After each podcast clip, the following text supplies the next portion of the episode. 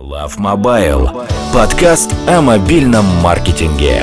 Приглашаем гостей, обсуждаем интересные проекты и инструменты роста iOS и Android приложений. Всем привет, это подкаст Love Mobile, наш очередной выпуск. Сегодня у нас в гостях Вадим Хейфиц, софаундер uh, Слон Медиа, видеомаркетинг компании. Вадим, привет. Привет всем. С нами Леонид Боголюбов, редактор Абтрактор. Леонид, привет. Привет, привет. Меня зовут Олег, я из Booster. Привет. К этому разговору готовились довольно долго, и у нас впервые такой гость. Это компания, которая занимается сосредоточена на креативах, на, на рекламе, ну, наверное, в самом визуальном смысле этого слова. Вадим, давай, наверное, тогда сразу попросим тебя немножко нас запичить, э, рассказать вообще о Слон Медиа, как вы сами себя позиционируете и чем, э, собственно, э, знамениты. Да, давайте расскажу. Media это маркетинговая компания.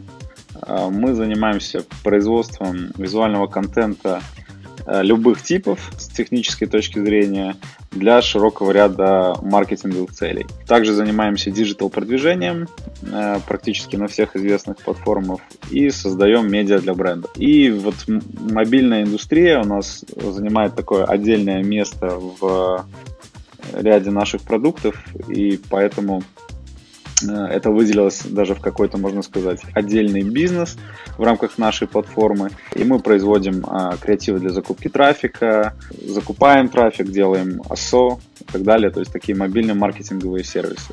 Если говорить о какой-то нашей миссии, то ну, мы себя именуем и считаем такими профессиональными э, привлекателями внимания. То есть вот когда бренду, бизнесу ну, нужно в эпоху экономики внимания, которая сейчас, в которой мы сейчас все живем, да, когда очень важно из э, суеты-сует э, выдернуть человека и рассказать ему что-то о приложении, о бизнесе, о, о, о какой-то инициативе, э, мы думаем о том, как это сделать эффективно, современно и в рамках тех платформ, на которых люди привыкли потреблять сейчас контент.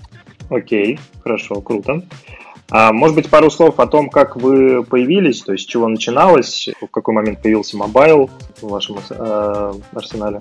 А, ну, появились мы около четырех лет назад с такой миссией, что мы будем строить такой, э, такую контентную историю для, э, скажем, западных или или western-minded клиентов, да, то есть э, это могут быть как, собственно, клиенты откуда-то из Западной Европы, из Северной Америки, из э, Азии Ближнего Востока, так и, в принципе, русскоязычные э, компании, но которые устремлены своим взором туда, то есть делают продукты э, для тех mm-hmm. аудиторий, для тех рынков. Вот. И мы концентрировались на, вот, например, у нас прям отдельный есть продукт, и благодаря которому мы стали известны в определенных э, кругах, э, это видеомаркетинг для стартапов, когда мы разработали такую, скажем, э, того, что может делать с контентом начинающий стартап или стартап, который уже э, поднял инвестиции, э, с, что он может делать с контентом, чтобы еще больше усиливать свои позиции и расти. Это могут быть как проверки гипотез с помощью контента, так и различные питчи инвесторские, так и, и, не только, и не только для инвесторов, так и просто шоу-кейсы продуктов и, конечно же, как уже самая важная стадия это, собственно, user acquisition. Вот. И, ну, соответственно, разв... mm-hmm. развивались мы вот в этой парадигме. Потом, кроме, собственно, производства контента, у нас начали добавляться э, услуги по, вот, по перформансу, по продвижению, по работе с э, медиа, то есть социальными сетями, с YouTube-каналами и так далее. Вот. И так вот у нас получилось, что каком-то смысле пришли к сейчас, ну, если не на 100%, то, наверное, на процентов 80 к такому full cycle маркетинг э, компании. Круто, здорово, спасибо. Хорошо. А вот ты сказал, что креативы, user acquisition как таковой, это только часть вашего продакшена. Угу. Ну, я правильно понимаю, что это довольно все-таки весомая часть. То есть, если, там, например, брать в процентах загрузки там, специалистов не, не в проценте выручки, это как бы окей, а вот именно в проценте загрузки производства. Крео какую примерно долю занимает? А, ну, на данный момент э, я думаю, что это уже ну, где-то около половины или более половины. Угу. Угу, окей. Ну, это сейчас я все-таки больше умозрительно говорю, но не могу там до точных цифр ага. сказать, но умозрительно выглядит так для меня. Ну, то есть, правильно ли будет сказать, что креативы и user acquisition это все-таки ваш конек? Ну да, э, да, это будет правильно сказать, потому что э, если вот продолжая тот вопрос с историей, как мы появлялись, а, у нас на самом деле, э, по-моему, чуть ли не самые первые клиенты это были мобильные компании и креативы. И условно, как 4, год, 4 года назад, как мы понимали креативы, и как сегодня мы понимаем креативы, это уже немножко две разных компании – то есть э, набили и шишек, mm-hmm. и получили экспертизы, и поработали со многими крутыми компаниями, которые нас научили тому, э, что это такое и, и каким оно должно быть. Mm-hmm. Это никогда не забуду, как первый раз, э, когда мы начали работать с креативами, э, соответственно, мы как маркетологи э, хотели понять, ну, погрузиться в глубину сути вещей, да, то есть не поверхностно просто делать что-то как условный продакшн, да, просто там дизайнеры или там ребята с камерами, а конкретно как маркетологи, да, то есть нам было интересно разобраться, в чем суть именно вот этих форматов мобильной рекламы, какие там могут быть лайфхаки, секреты, ну, что, о чем-то сегодня поговорим, я думаю. Вот. И, соответственно, где, mm-hmm. где взять эти инсайты? Конечно же, пойти к тем, кто уже в этой индустрии достаточно плотно.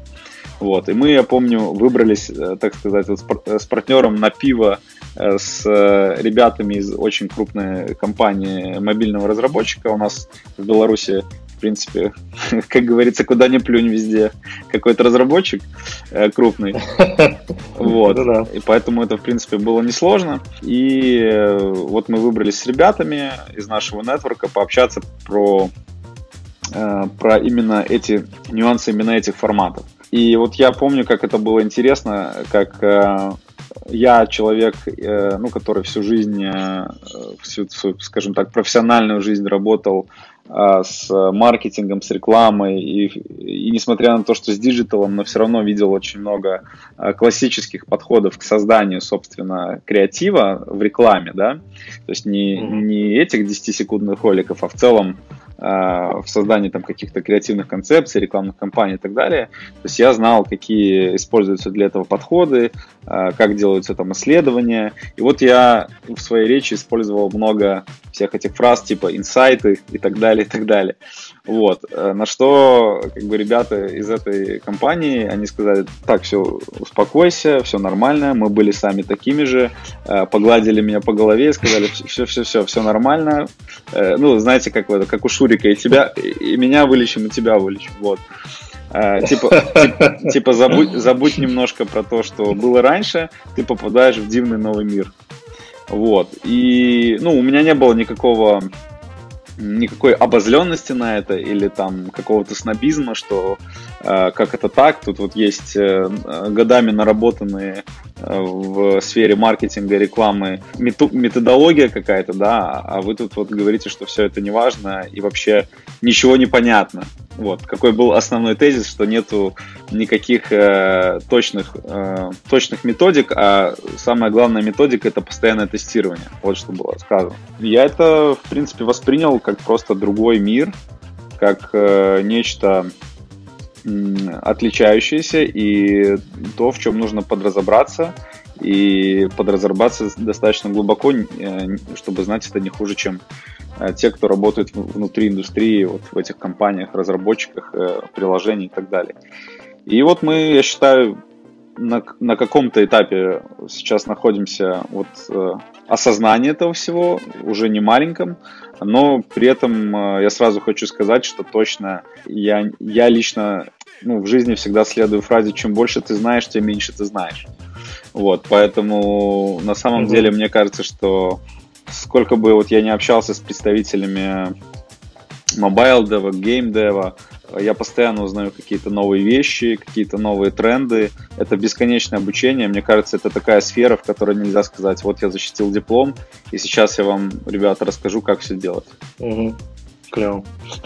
Немножко предвосхитил следующий вопрос, потому что он как раз был э, из разряда «как надо делать». Э, давай, наверное, может быть, попробуем перейти к мясу и как-то, если возможно, некий чек-лист э, хорошего креатива, угу. вот как, каким ты его видишь себе, там, может быть, в зависимости от площадок, в зависимости от форматов.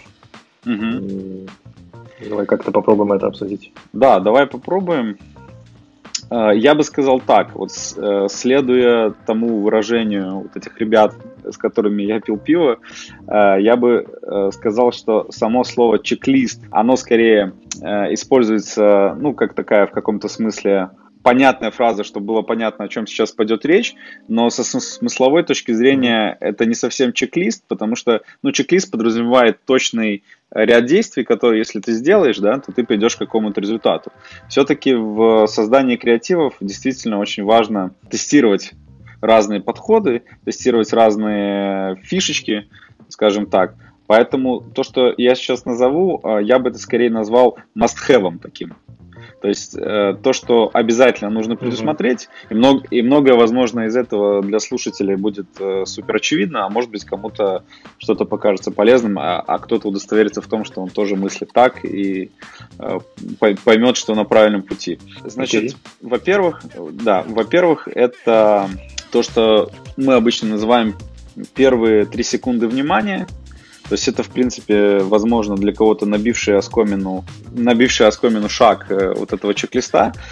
А, но это очень важно, да, и многие этим очень пренебрегают, особенно а, те, кто приходит в сферу создания креатива для закупки трафика из вот каких-то традиционных маркетинговых сфер, из рекламных агентств и так далее.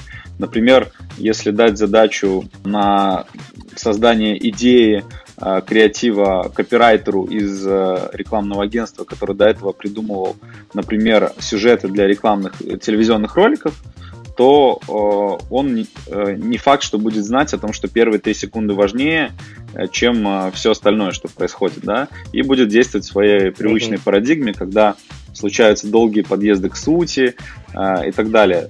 Здесь это не работает, здесь важно, чтобы все самое главное, можно сказать, в лоб было вот в эти первые три секунды. Почему это так работает? Очень просто, потому что э, если мы представим себе, где люди видят эти креативы, а видят они их в местах потребления контента, например, в социальных сетях, там, листая, например, ленту Инстаграма, пришли они туда листать ее абсолютно не за рекламой, а за тем, чтобы, ну, вот как там развлечься, получить там дофаминовые лайки и так далее. И, собственно, вот эта рекламная информация, э, задача, задача того, кто, э, собственно, является рекламодателем в данном случае, это э, зацепить внимание. То есть, по сути, во время листания этой ленты что-то человека должно цепить, что-то должно его так увлечь, для того, чтобы он остановился, посмотрел, ну и далее, как, как уже основной, основная цель, чтобы он перешел дальше по ссылкам из этой рекламы там сторы или на какие-то сайты и так далее. Вот, поэтому вот эти первые три секунды им нужно уделять очень много внимания. А что, что же, чтобы, собственно, зацепить внимание, тут такую тавтологию скажу. Что, собственно, в эти первые три секунды может происходить? То есть, во-первых, в них может происходить некое рекламное сообщение, да, то есть какой-то сразу э, call to action или же, или же какой-то, э, какая-то коммуникация, которая сразу э, даст человеку понять, пользователю, который, например, листает Инстаграм, что сейчас речь идет о чем-то связанном с ним или о чем-то, что потенциально может быть ему интересно что бы это ни было. Крутая новая mm-hmm. игра, не знаю, отличный курс по массажу и так далее. То есть, что бы это ни было, э, нужно э, сразу человеку в первые три секунды, в э, первые три секунды привлечь его внимание к конкретным каким-то call to action, каким-то сообщениям.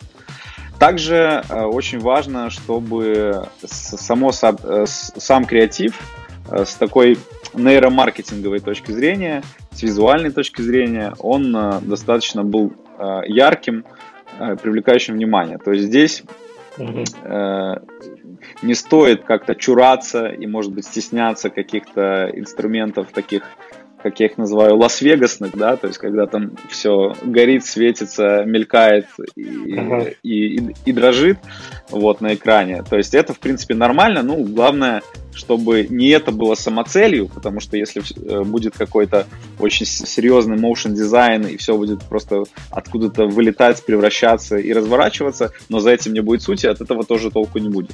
То есть это все должно работать в комплексе, то есть какое-то mm-hmm. и, и сообщение, и, собственно, и, собственно, э, визуальная часть. А, вот. А, Потом, э, если мы говорим еще про... Но это баннерная слепота, правильно? То есть, чтобы пробивать ее. Ну да, да, в каком-то смысле баннерная слепота. Да, в принципе, можно здесь применить этот термин. Значит, потом, что касается еще угу. обязательных э, вещей, конечно же, это все-таки в рамках того сюжета, который придумывается для креатива, нужно, чтобы было бы понятно, о чем, собственно, э, о чем, собственно, тот продукт, то приложение, которое хочется данным креативом продвинуть и через который хочется вызвать конверсию. Потому что ну, часто могут, в принципе, быть соблюдены а, какие-то визу визуальные или артовые решения, с, с их точки зрения все хорошо. Может быть э, подобран какой-то, в принципе, правильный копирайт, но все равно, исходя из сюжетной линии, непонятно вообще, к чему это все.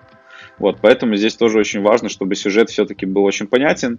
И здесь, э, опять же, наверное, работа с сюжетом по принципу в лоб э, гораздо более будет приемлемо, чем по принципу долгого подъезда к сути, раскрытия какой-то креативной э, или там юмористической идеи где-то в середине или в конце, как это бывает, например, в телевизионных рекламных роликах.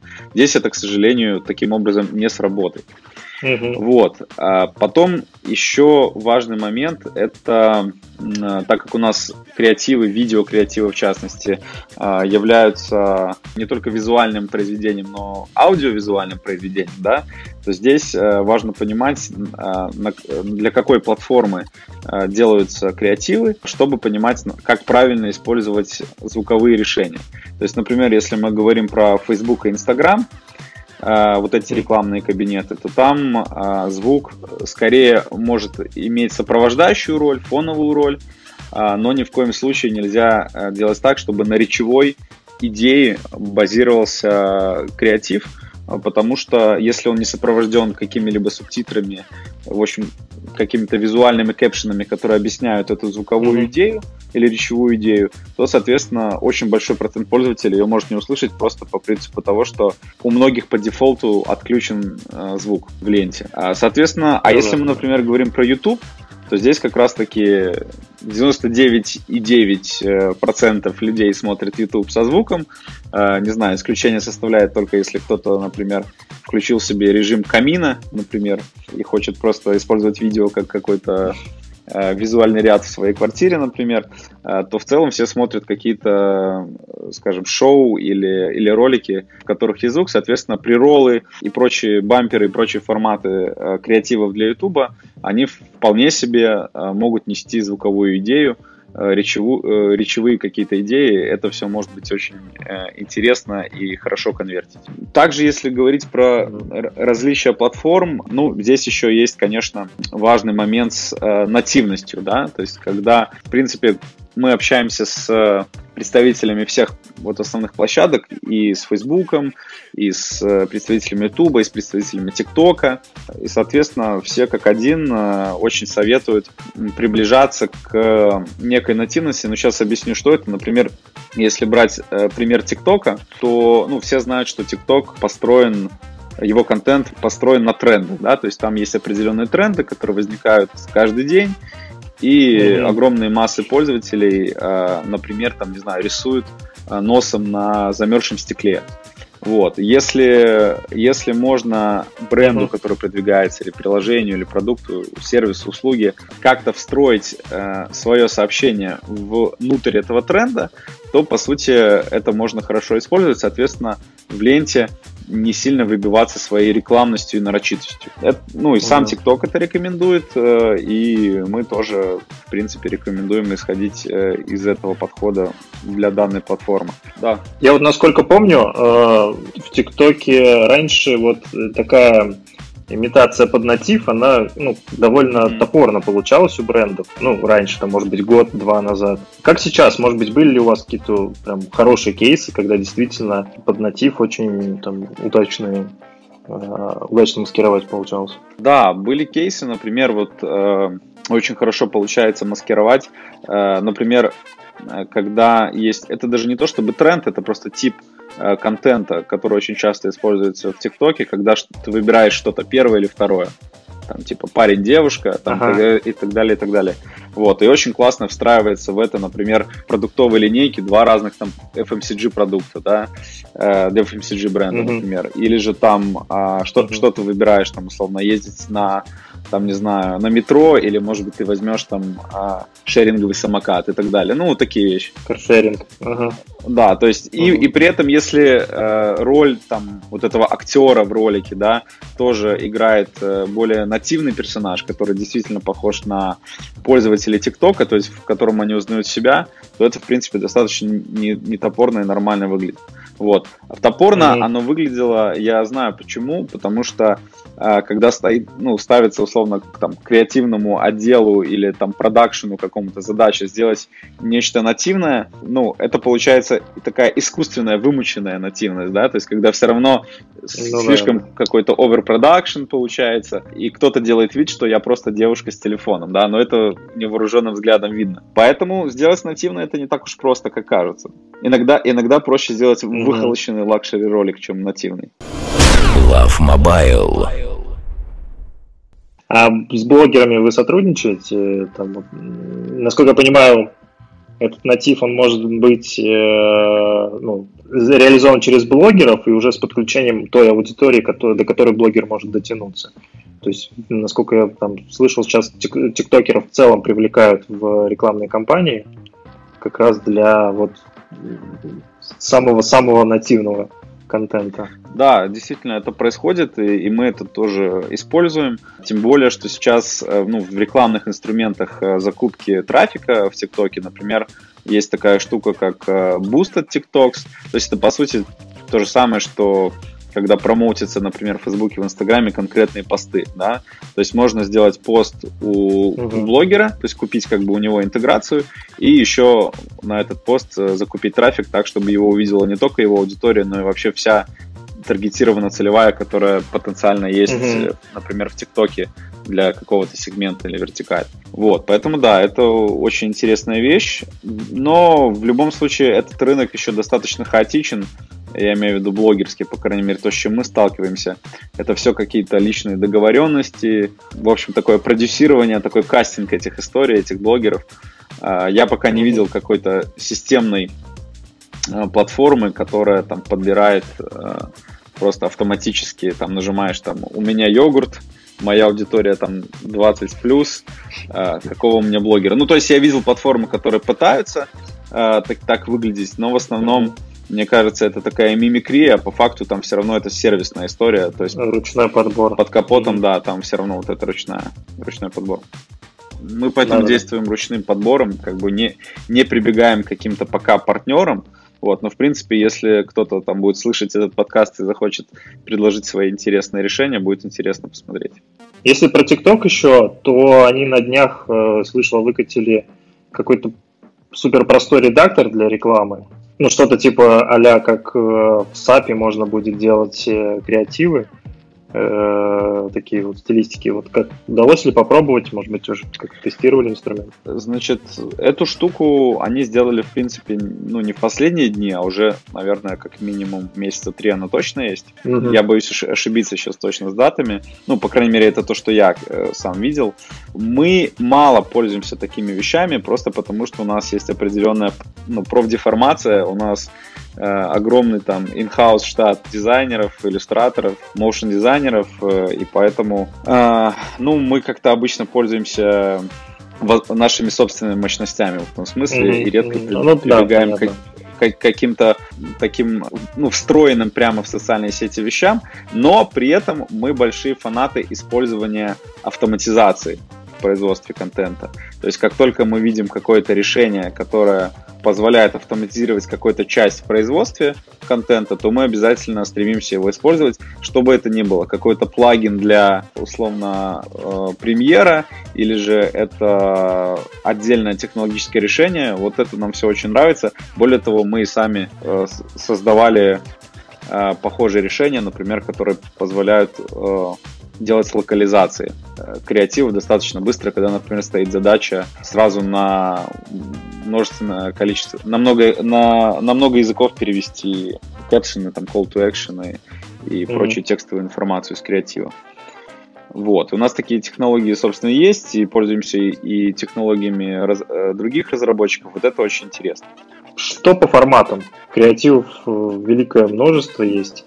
И классические форматы, есть что-то новое, playable, особенно в играх, э, какие-то, не знаю, в целом экспериментальные форматы могут появляться.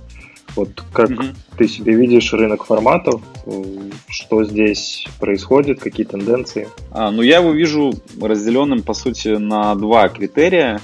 А, то есть один критерий это с технической точки зрения форматы, какие могут быть. Mm-hmm. И второй это с точки зрения сюжетной. Вот, если с технической точки зрения, то это э, анимационные Э, форматы или motion design форматы мы их называем. Э, это съемочные форматы, ну, то есть анимационные съемочные, думаю, пояснять не надо. Это стоковые форматы. И стоковые, это, кстати, интересный э, момент. Вот могу чуть позже рассказать про вообще, как происходит генерация идей. И вот стоковые занимают там очень интересное место, которое многими на самом деле игнорируется. Ну, потом, с точки зрения технологии, это также 3D, 2D, там какие-то, условно, персонажи mm-hmm. и окружение в самом э, ролике.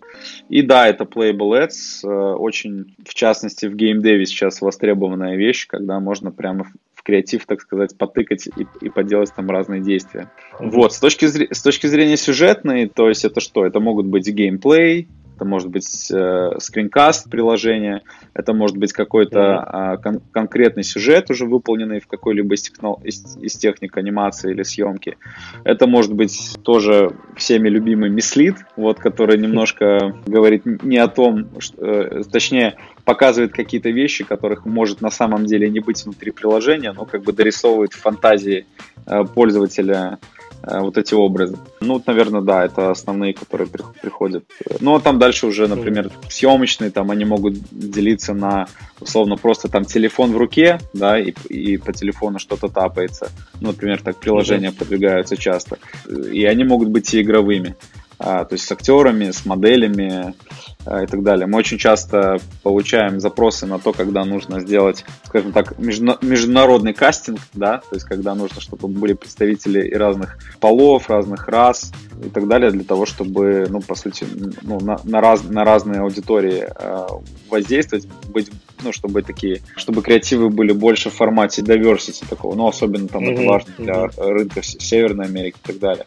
Еще один очень важный тренд это, конечно, UGC креативы, если говорить про съемочные, то есть это, по сути, креативы, которые создаются, либо по факту создаются самими пользователями а, каких-то платформ, каких-то приложений или продуктов, то есть они записывают свой пользовательский опыт и присылают его в компанию, а компании потом используют это как э, креативы. Мне вот Либо... по части UGC только да, TikTok да. в голову приходит. Какие-то еще примеры здесь могут быть? Э, UGC используется сейчас на всех платформах. Вот, например, э, закупка трафика там в Фейсбуке, в Инстаграме, там очень много UGC. Ну, например, э, вот мы работали с приложениями фоторедакторами, да, так, забыл, как правильно называется эта вертикаль. А, фейстюнеры такие, так называемые, да, то есть, например, mm. когда нужно а, подтюнить, скажем так, естественный цвет э, лица свой, сделать более интересным с точки зрения твоей аудитории mm. в Инстаграме и так далее, или там убрать какие-то э, недочеты, вот, э, соответственно, вот для таких вещей очень часто используются э, креативы, в которых конкретные модели условно снимают себя в режиме селфи, э, делают это и показывают там, как все работает. Или часто mm-hmm. бывает UGC креатив, в котором просто люди в звуковом формате делятся своим опытом использования чего-либо. Типа, ой, ребята, съездил на этом такси, вообще прикольно, наконец-то там, не знаю, не пахнет куревом в салоне.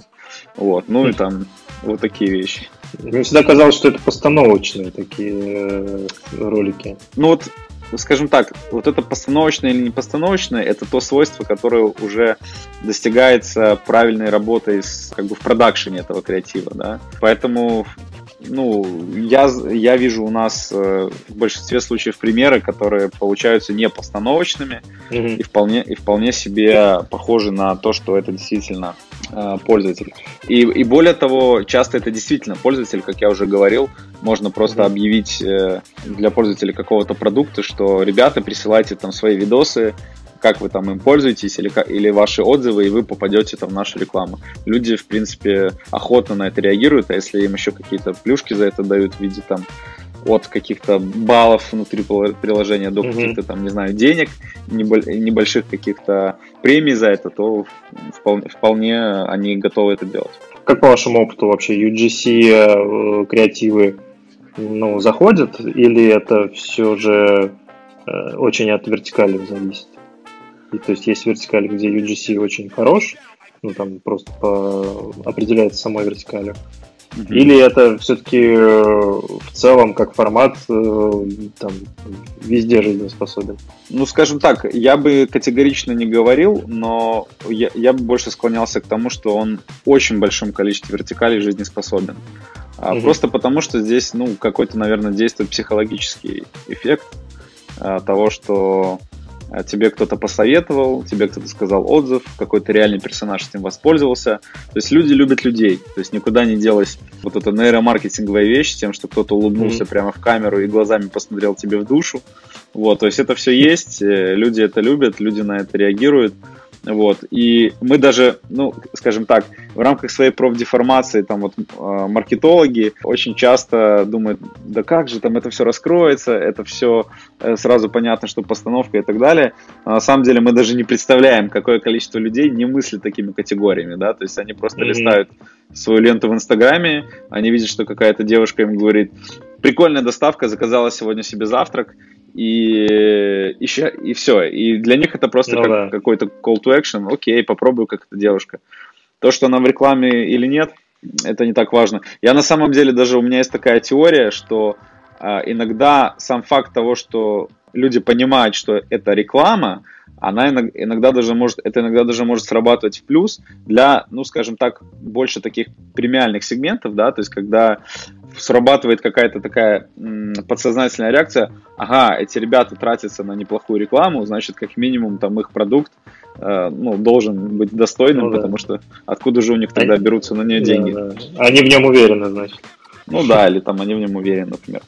Вот, по, вот и самое основное, что вот все, о чем мы говорим и дискутируем, оно все все равно не имеет такого черно-белого значения, то есть здесь нет точного ответа, и мы знали случаи, когда, ну, например, создаются параллельно два рекламных кабинета, в них загружается один и тот же креатив, условно такие таракани бега можно устроить, да, и мы видим, что в одном случае там Facebook, там, например, своими алгоритмами сработал вот так, а в другом случае там чуть хуже, хотя это были два одинаковых креатива, настроенные на mm-hmm. одну и ту же аудиторию. Вот, поэтому там, кроме самого креатива, еще очень много такого блэкбокса в, в самих э, алгоритмах этого таргетинга есть. Но, понимая, что этим блэкбоксом не, ты можешь управлять только очень опосредованно, да, то есть там можешь делать круто все настройки, там обучить, обучить этот таргетинг и так далее, а понимая это, ты все равно понимаешь, что твой твой как бы козырь в рукаве это все-таки сам креатив. И значение самого креатива, оно только возрастает, и об этом говорят и платформы, об этом говорят и сами э, рекламодатели, которые запускают рекламу, и маркетинговые компании, агентства. То есть все-таки сюжет, идея, call to action, привлечение внимания, э, вот это все никуда не может деться. Вот, и поэтому как бы мы предрекаем на самом деле только большое развитие этого всего. Сейчас есть еще такие мнения, что сделайте чем хуже, тем лучше будет, да. Это тоже очень категоричное mm-hmm. суждение, тоже зависит от вертикали. Например, если там, ну, какая-нибудь там, не знаю, премиальная фитнес-вертикаль, да, где какие-нибудь там очень классные диеты или там спорт упражнения, они просто не могут себе позволить сделать какой-то там, словно, не знаю, мем, ну, да. на него, на, на него какой-нибудь эмоджи положить и там типа хихихаха, да, то есть они, да, больше имиджево это делают. И уже многие задумываются из э, разработчиков продуктов, э, как и в классической системе маркетинга, о бренд-платформе. А не просто вот об этом наконечнике в виде конкретного креатива, который там закупил трафик. По части важности креатива, буквально вчера э, старгетировалась э, какая-то игрушка новая, американская, что-то из разряда Clash of Clans. Mm-hmm. Там в креативе была Дженнифер Лопес, она рекламировала. Да, да, да. Это очень хороший пример, вот как раз иллюстрирует то, что, то, о чем я говорил. Это очень известные вот эти креативы. То есть уже такие, такие бюджеты, что то есть, видимо, ну, у, самой, у самого проекта такие бюджеты, что могут там приглашать селебритис для, ну, по сути, кривасов в Инстаграме. Да, конечно. Я могу прорекламировать нашу статью, которая была еще там, не знаю, по-моему, в 16 или в 15 году она как раз называлась что-то типа сообщение как продукт, и она рассказывала о том, что, ну вот о рекламе Machine Zone, по-моему, которая создавалась тогда еще со Шварценеггером, вот э, те, помните, клоны Clash of Clans с какой-то mm-hmm. невероятной рекламой, вот, которая создавалась Machine Zone. И вот она как раз говорила, что сообщение рекламы, то, что это классная игра, заложено именно в ее качестве, и вот через это определялось качество самой игры. И это было еще, ну вот, дай бог, я сейчас не найду уже, но это было там ну, в районе 15-16 года, так что это новый виток какой-то мобильного маркетинга, э, какой-то подхода к э, видеорекламе. Ну вот это реально было сообщение как продукт, оно называется. Вот у нас статья, если хотите, почитайте. Угу. Все. Круто, да, очень интересно. А, да, просто, скажем так, вот эти общие суждения, что давайте сделаем там продакшн похуже или там какую-то фигню в креативе на, на коленке, оно исходит из того, что, в принципе, ну, тот же рынок, например, того же геймдева, да, он слишком широкий. Там есть вот такие имиджевые, с точки зрения имиджа, а, дорогие, большие игры, как вот э, сейчас Леонид рассказал. Там есть, словно, э, гиперкэжуал, э, ну, в общем, много разных форматов, и поэтому, а, а в итоге все это в какой-то единый вывод для всего сводится, это не совсем правильно. То есть очень зависит от того, какой продукт у тебя. Да, важный point, что все действительно нужно познается в сравнении, все нужно тестировать. Тестирование это основное, да. подходы. А как вообще вот тестирование у вас происходит? То есть вы там несколько подходов используете, используете несколько там вариантов креативов на каждый подход или как вот, ну, просто вот структурно э, компания у вас может выглядеть?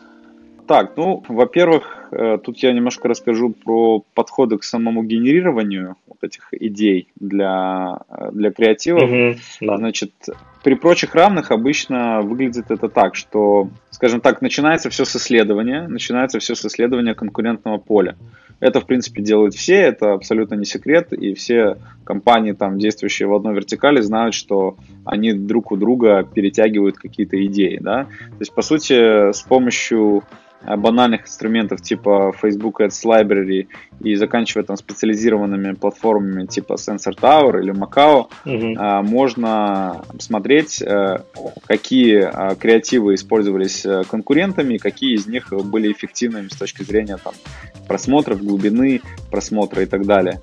Угу. Вот. Э, соответственно, таким образом делаются выводы, что какие-то из подходов э, работают, и можно было бы на основании этих подходов придумать свои. То есть заложить в основу то, что там, условно, было придумано в этой вертикали, и добавить свои какие-то туда элементы.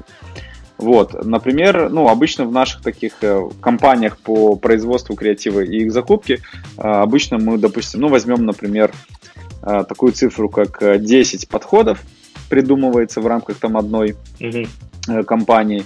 И там от 50 до 70 процентов это могут быть э, креативы, которые по своей механике, по, своему, по своим визуальным решениям, они отталкиваются от того, что было либо э, хорошо зашло, либо в этой вертикали, либо что вот недавно э, мы еще поняли, что можно использовать не только то, что заходит конкретно этой вертикали, но и в других. Например, иногда мы там для не знаю, приложения по беттингу использовали вещи из э, геймдева, да, вот. И, ну, соответственно, вот эти mm-hmm. вот визуальные решения и сюжетные используются, и на основании их делаются какие-то такие вот сим- новые симбиозы. Вот. А процентов там 50-30 это абсолютно уникальные подходы, то есть которые вот придумываются прям с нуля, прям вновь. И дальше уже очень зависит от того, что если наши партнеры, клиенты делятся с нами той статистикой, которая э, ну, если мы не сами закупаем трафик, а, например, закупка трафика на их стороне, то нам очень важно посмотреть, э, какие из этих уникальных подходов сработали, какие нет, потому что на самом деле они могут в какой-то момент родить новый стандарт для индустрии потому что все вот эти известные креативы, mm-hmm. которые там набили оскомину многим, и там все, кто в геймдеве сейчас будут поймут, о чем я говорю, они тоже родились в голове какого-то конкретного э, креативного продюсера или креатора, или копирайтера, или режиссера. Когда-то вот он что-то такое себе сидеировал, и потом это пошло дальше, и, и стали все это копировать. Вот, поэтому... Э... Это сейчас, наверное, про, про механику заслонками, да? Ну да, заслонки, вот, это тоже, mm-hmm. это тоже тоже один, да, один из примеров такого, то, того, что уже даже если ты не в геймдеве, но ты все равно это видел уже где-то. Вот, вот, соответственно, какая-то часть делается на основании уже решений, которые были созданы э, кем-то ранее, какая-то часть создается уникально.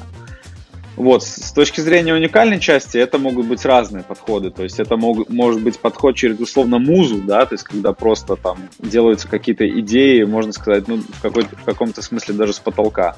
Может быть подход более такой э, научный, там, основанный на каких-то данных, на нейромаркетинге и так далее. Тут уже очень зависит от компании, от ее ресурсов, от ресурсов конкретного креатора и даже его вообще подхода к созданию идей. Это да, это что касается генерации идей для креативов. Love Mobile.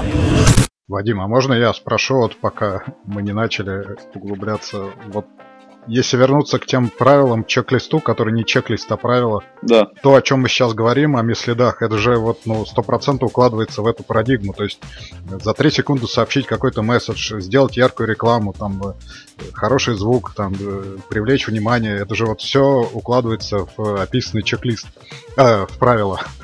Да. Ну, так это логичное следствие того, что вот э, сформировал рекламный рынок, насколько вы готовы этому, этому следовать э, таким, не знаю, рекламным пассажем, рекламным каким-то завлекательным сообщениям, которые не несут в себе ничего хорошего. Во-первых. Во-вторых, как вот у вас внутри вообще отношение к таким следам, которые вот всех бесят? Ну, скажем так, э, здесь, смотря с какой точки зрения смотреть вообще на весь этот процесс. То есть, если на него смотреть, скажем, такой артовой или фестивальной точки зрения, да, то, конечно, там использовать какие-то уже набитые оскомину идеи и не привносить ничего нового и паразитировать там, может быть, на каких-то э, работающих нейромаркетинговых инструментах выглядит не очень сексуально, да.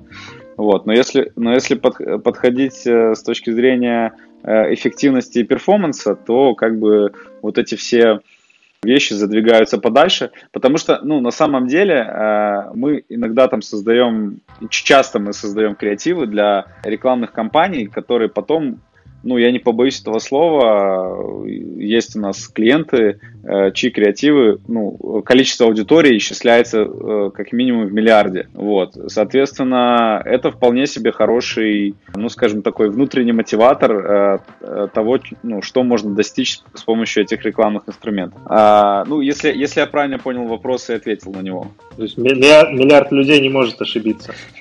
Даже если они изначально кликают на мислидный креатор. Ну, а, я, я просто к тому говорю, что я так понял, что Леонид больше спрашивал про наши какие-то внутренние психологические состояния, вот когда мы создаем что-то такое, э, не занимаемся ли мы тут какой-то такой э, плохой вещью. Ну, в целом, да, на, зрения, насколько там, наверное, да, морали. вашему внутреннему психологическому состоянию заходит создание вот таких заслонок, затапливающих лавых, там, героев Гарденскейпа или что-то такое. Ну, в целом, да, ответить. Вот, да, то есть ответ мой именно действительно такой, все очень зависит от того, э, кем ты являешься в тот момент, когда ты это делаешь, да, потому что даже на самом деле внутри нашей команды, э, тоже если говорить про, про арт, э, арт ребят, там, которые там наши motion дизайнеры, арт лиды и так далее, среди них тоже есть деление на тех, кто вполне себе хорошо воспринимает вот, вот эти задачи того же геймдева, по креативам, и им это все очень нравится, и психологически у них с этим нет никакого дискомфорта. И те, которые как раз-таки, несмотря на все успехи этих игр, их там а, публичность, э, финансовые показатели и мировую известность, для них само создание вот этого ну, скажем, такого инструмента э, чисто для, для э, закупки трафика и привлечения внимания пользователя в игру, э, завлечения, им, ну, допустим, это не очень интересно с точки зрения, ну, какой-то творческой амбиции, например, да, вот. Эм, ну, мы просто тогда в таком случае мы это на ранних этапах выявляем и стараемся давать задачи по тому, каким задачам у людей просто лежит душа. Давай, давай случае, к, к Вадиму вернемся, да, а то мы ушли. Давай, окей. Прецедент интересный. Можно чуть-чуть про команду поговорить, mm-hmm. то есть как э, в Слон Медиа работают с клиентами, как вообще процессы в креативной команде устроены, потому что ну, креативная команда, команда художников, дизайнеров, это все-таки определенные, определенного склада люди, и это не разработчики, где э, там каждый день можно стендап проводить, а все задачи вести в жире. Все-таки креативный процесс это как будто бы что-то более хаотичное. Mm-hmm. Вот как у вас это построено, как вы управляете э, творческими людьми? А, ну, как раз спасибо за этот комментарий про Джиру и айтишников. А, на самом Все-таки деле... Джира. А, ну, да, на, на самом деле нет, у нас не Джира, но в целом мы как бы пытаемся построить, уйти от э, всех, условно, про- процессов в тележке, как говорится, да, потому что их становится так много, и так много там разных брифов и процессов, и разных команд на проектах, что это ну, просто, просто физически невозможно все тянуть просто в каких-то чатиках.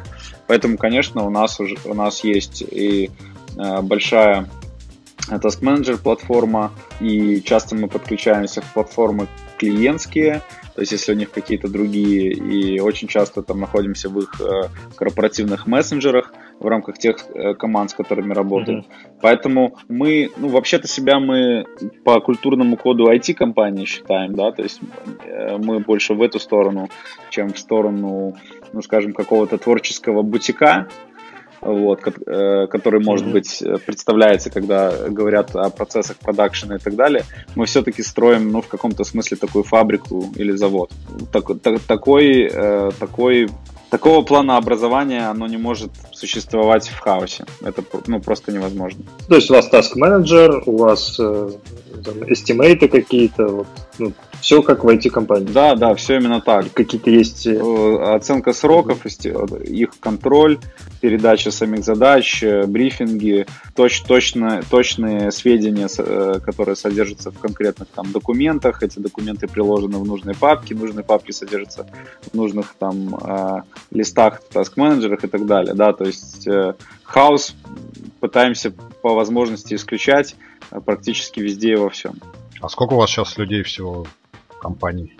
А сейчас у нас э, более 60 людей. А сколько из них дизайнеров и, ну, в общем, motion дизайнеров, те, кто рисует? Скажем так, э, наверное, сейчас где-то это где-то 50 на 50 у нас сейчас менеджмента и арт э, команды. То есть менеджер, mm-hmm. под менеджерами я имею в виду менеджеры проектов, бездевы и так далее, там HR, HR менеджеры и так далее, а в, в, под артами имею в виду э, арт-директоров, э, креати, э, креативщиков, э, дизайнеров, моушен дизайнеров, иллюстраторов, э, а также у нас есть э, единицы собственного съемочного продакшена. У нас студия своя есть, и поэтому у нас есть операторы и монтажеры, продюсеры. Поэтому где-то где-то mm-hmm. где-то 50 на 50 получается. Мой любимый вопрос про программирование это искусство или процесс. Вот у вас все-таки креатив, вот с твоей точки зрения, вы это искусство, компания Swan Media, или все-таки процесс, какой-то код и так далее? Насколько у вас осталась доля творчества и заместило это все процессы, там, не знаю, какие-то строгие рамки, формальности, чек-листы, правила и так далее? Искусство на самом деле осталось, э, осталось и всегда будет оставаться очень много, просто потому что э, мы создаем субъективный, э, в любом случае, творческий продукт, а создавать его могут только творческие люди, а творческие люди в каких-то зажатых рамках существовать не могут. Поэтому всегда есть место новым идеям, а, место каким-то творческим прорывам и проектам. Просто здесь все дальше зависит от того, а, что требуется для решения конкретной задачи. Да? То есть для решения какой-то задачи нужно квадратик покрасить в красный цвет и написать на нем «продается и телефон», значит, э, и это будет хорошо работать, значит, мы так решаем эту задачу. А если задача о том, чтобы, э, например, э, все конкретно увидели, все конкретно говорили о каком-то невероятном визуальном решении, и это там, в пиар-смысле распространялось по ссылкам в Телеграме, то тогда это используется, ну, используется другой подход, более, там, скажем, такой вирусно-творческий. Вот, очень зависит от задачи. Но в целом, а, если говорить про нас, то мы, я бы сказал, что мы где-то, мы где-то, наверное, наш такой челлендж, и это не, очень непросто, но совместить вот эти две вещи, о которых вы, Леонид, говори, говорите, э, вот вы говорите процесс или искусство, я не знаю. Искусство процесса, что ли, это можно назвать. Или процесс искусства. Или процесс искусства, да. Окей. А вот Олег уже похвалил сайт э, классный. Там у вас куча кейсов интересных больших компаний, там, не знаю, OneSoil, Volkswagen, э, Luma, Flow и так далее, еще много-много таких крупных компаний. При этом Stone Media всего там 4 года. Вот есть какой-то рецепт, как добиться такого, ну, с моей точки зрения, значительного успеха за такой короткий промежуток времени? Э, если говорить, что этот рецепт может быть применим, а, допустим, в какой-то другой компании, э, взят на вооружение, то это ну, не совсем, может быть, будет корректно, потому что очень большая часть вот этих наших успехов, она за зависела от нетворка, да, то есть мы конкретно находились в определенном там вот этом айтишном нетворке, например, если говорить про такие компании, как OneSell или Flow, и находимся в нем, и постоянно в этом контексте, и во всем этом участвуем, и очень интересуемся. Ну, это в каком-то смысле ходить на правильные встречи, э, встречаться с правильными людьми и, наверное, правильно позиционироваться, потому что мы все-таки с первых Э, дней сказали, что мы про IT а, Mobile про, или же про компании, которые могут быть, ну, например, если там говорить там тот же Volkswagen, да, то есть они могут быть внешней точки зрения какой-то традиционной компании, да, но по сути это тоже IT-компания уже давно, да, там тоже все на каких-то процессах, технологиях mm-hmm. и так далее. А, наш скорее рецепт такой в квалификации того, с кем мы можем работать и, и, или с кем хотим, или кто хочет с нами, он звучит просто с теми, кто осознанно подходит к процессу того, что дают ему эти инструменты. То есть у нас есть такой принцип, если для кого-то инструменты контента или продвижения или создания медиа, они являются скорее украшательством, да, или каким-то заимствованием у соседа, типа я тоже так хочу, вот как у него, там, или как какая-то такая игрушка, то нам это не очень, мы не очень смэчимся с такими людьми, хотя огромная часть рынка рекламного и маркетингового именно умеет с такими ребятами работать, управлять их там рекламным бюджетом и так далее. Мы скорее про то, вот, что мы разговариваем на одном языке. И вот мы как изначально такие айтишные стартаперы, вот эти айтишные стартаперы, по сути, с нами и легко, легко мэчились всегда. Uh-huh. Вот, я иногда, ну, в каких-то, какие-то комические себе ситуации представляю, когда такого плана компании приходят э, в условно какое-то классическое коммуникационное агентство, которая занимается там крупными там FMCG брендами и пытаются им рассказать про то, что им нужно там продвинуть их какой-то технологический продукт. Я прям вижу, как они э, по-разному друг на друга смотрят. Вот. А, но... Эти предлагают им медиамикс. Да-да-да-да. 360 компаний. Что-то такое. Вот. Ну, э, но мы в, но мы в какой-то момент э, на, на, мы, мы не хотели там прям зашориться, да, и вот условно, если там от тебя условно не веет айтишником, то типа вот мы к тебе вообще не подходим там так далее. Нет, то есть мы работаем с разными абсолютно бизнесами, с разными индустриями, вот, но просто основное то, что вот всех объединяет э, и наших партнеров, клиентов, это то, что они именно к этим инструментам подходят с точки зрения действительно эффективности для них, а, даже если, даже если тестирование этой эффективности, да, но не с точки зрения вот какого-то, не знаю, иногда у нас попадаются такие случаи, когда чувствуется, что к нам обратились, потому что есть какая-то разнарядка, условно, там, а, от начальства или там, не знаю, на каких-то там высших уровнях, И да, мы можем выполнить чисто как, как условно руки эту работу, но нам, конечно, интереснее выполнять как маркетологи, да, то есть конкретно вместе разобраться с задачей, с целью и придумать какое-то решение в такой коллаборации с командой. Я бы сказал даже так, что лучшие наши кейсы это, конечно, не какой-то тотальный аутсорс, это когда на стороне клиента есть конкретно замотивированный хотя бы там один человек, который в этот момент мы становимся такой единой dedicated командой, которая вместе работает над проектом. Просто в силу того, что у клиента там может не быть своих собственных ресурсов, там времени или еще каких-то технических причин, по которым им лучше обратиться к уже собранной команде, как наша. Вот мы работаем вместе. Здорово.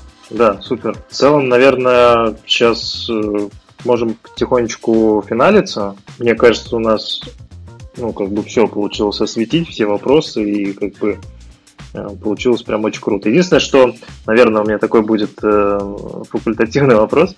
Несколько раз э, за наш разговор прозвучал нейромаркетинг, такой да. термин. Вот что ты под ним подразумеваешь и как, как это в работе применяется? Ну, э, я под ним подразумеваю использование каких-то визуальных инструментов, либо аудио инструментов, да, которые влияют конкретно на сознание человека, заставляют его там а, либо остановить свое внимание, либо там принять решение. Ну, все мы знаем там про желтые ценники, да, которые заведомо кажутся более дешевыми, угу. а красные так вообще типа ад как дешево и так далее. А, при этом это все решается вот просто покраской этой цены в этот цвет абсолютно не, не факт, что она действительно там дешевая или э, как-то дешевле там конкурентной. Вот, ну, по сути, такие... Но это что-то научное? Это что-то как-то биологическими какими-то изысканиями обусловлено? Или это вот просто набор лайфхаков, которые там в какой-то момент э, начали использовать, и они вот применяются? А, я...